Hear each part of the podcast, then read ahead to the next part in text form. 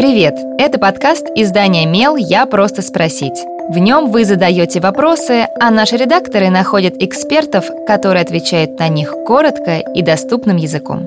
С вами Кристина Бедняк, продюсер и ведущая этого подкаста.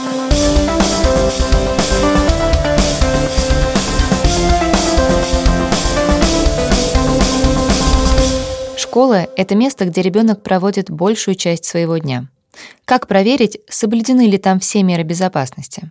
Рассказывает специалист по гражданской обороне и чрезвычайным ситуациям, пожарной безопасности и охране труда школы Летова Наталья Бурдак.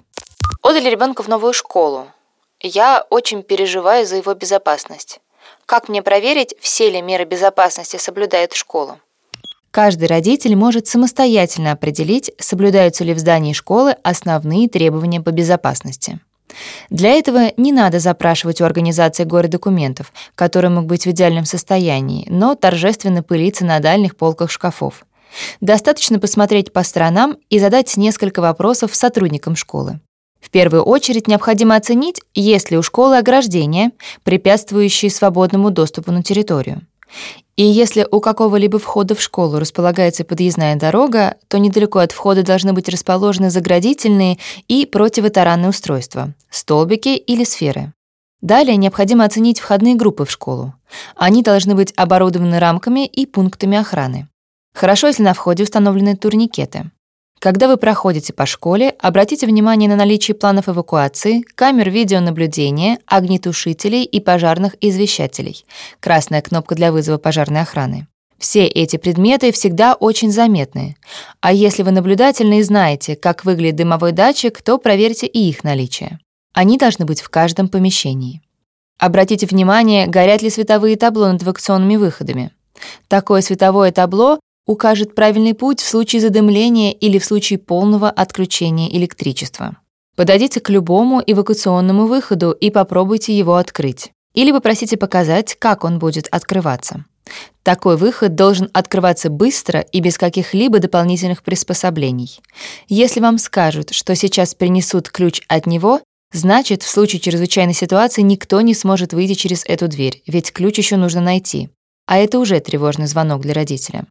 Если вы можете поговорить с родителями и учениками школы, обязательно уточните, проводит ли школа тренировки по эвакуации для детей и учителей, и не относится ли персонал школы к этим тренировкам формально. По законодательным нормам их должно быть не менее двух в год. Если же у вас есть возможность пообщаться с руководством школы или кем-то из ответственных лиц, то стоит задать следующие вопросы. Если в школе есть иностранцы среди детей и преподавателей, предусмотрено ли оповещение на нескольких языках? Работает ли в школе медицинский пункт? Если школа с круглосуточным пребыванием детей, значит, медицинский персонал также должен работать круглосуточно на случай чрезвычайной ситуации. Есть ли в школе система тревожной сигнализации? Нажатие такой кнопки обеспечивает экстренную передачу сообщения и приезд специализированной службы в течение 10 минут. Есть ли в школе сотрудники, отвечающие за безопасность по разным направлениям, например, по антитеррористической защищенности и пожарной безопасности? Вопросам безопасности эти люди должны уделять не менее 50% своего рабочего времени.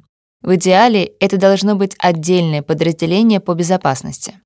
И, наконец, поинтересуйтесь, как долго хранится архив видеокамер. Желательно, чтобы срок его хранения был не менее месяца, а никак не 24 часа. Задавайте свой вопрос Мелу, а редакция найдет того, кто сможет на него ответить. Пишите в наши соцсети или на почту feedback mail.fm. Мы не раскрываем имена, так что вопросы могут быть любыми. А еще ставьте нам оценки и оставляйте отзывы. Так больше людей узнают про наш подкаст.